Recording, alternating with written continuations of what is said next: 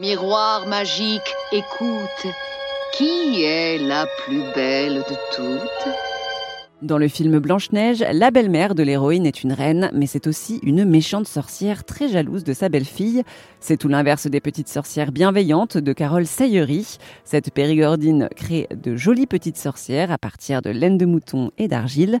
Ces sorcières sont censées apporter prospérité dans le foyer et d'ailleurs, Carole n'a pas choisi de s'installer dans les terres boisées du Périgord noir par hasard, elle nous en dit plus. En Périgord, nous avons la vallée de l'Homme qui a une occupation euh, dès la préhistoire et jusqu'à nos jours sans interruption. Je pense que dans nos grottes euh, telles euh, Lascaux par exemple, ou je pense à Gaume, au Combarel, on a la grotte du sorcier qui est très peu connue également en Périgord noir toujours et je pense que il y avait également certainement des, des rituels liés au chamanisme, oui.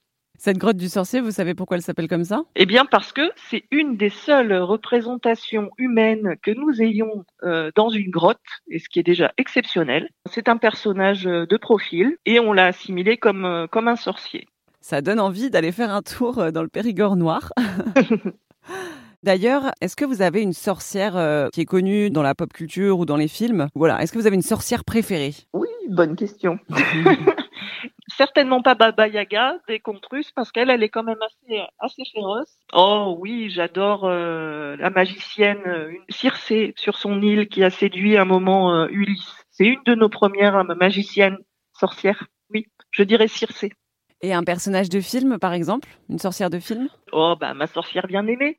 Je suppose que vous avez lu pas mal de choses sur la sorcellerie. Est-ce que vous pouvez nous raconter comment les sorcières étaient traitées euh, au Moyen Âge On assimile en effet euh, souvent euh, l'idée de la sorcière et du Moyen Âge mais en fait, il faut se décaler un peu dans le temps. Les, plus gros procès, l'Inquisition, c'est arrivé après le Moyen Âge. C'était terrible, hein c'était des, des, des, hécatombes. Des hommes aussi ont subi de la maltraitance, mais surtout des femmes. Hein. Et puis il suffisait d'être rousse, d'avoir un grain de beauté mal placé, une tache dans l'œil. C'est terrible, terrible. Tout ce qu'ils faisaient pour, euh, bah, pour condamner ces femmes, euh, oui, c'est affreux et pour finir au bûcher. Pourquoi? Parce qu'elles avaient voilà une connaissance des plantes et qu'elles étaient un peu différentes des autres, qu'elles ne vivaient pas peut-être en famille ou dans une communauté. Donc c'était plutôt des femmes euh, seules finalement et qui étaient vues comme des marginales alors. Oui, complètement. Elles-mêmes ne se considéraient pas comme des sorcières. Non, non en plus, non non pas du tout. C'est les autres qui jugent. De toute façon, c'est toujours le problème.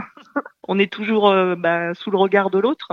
Et quand même, l'image de la sorcière a beaucoup évolué parce que maintenant, euh, oui, oui, oui, oui, oui, Aujourd'hui, euh, aujourd'hui, en effet, il y a beaucoup de publications sur les sorcières et, euh, et on sent vraiment qu'il y a un renouveau de cette femme qui peut aussi être lié même jusqu'au mouvement euh, féministe actuel. Hein.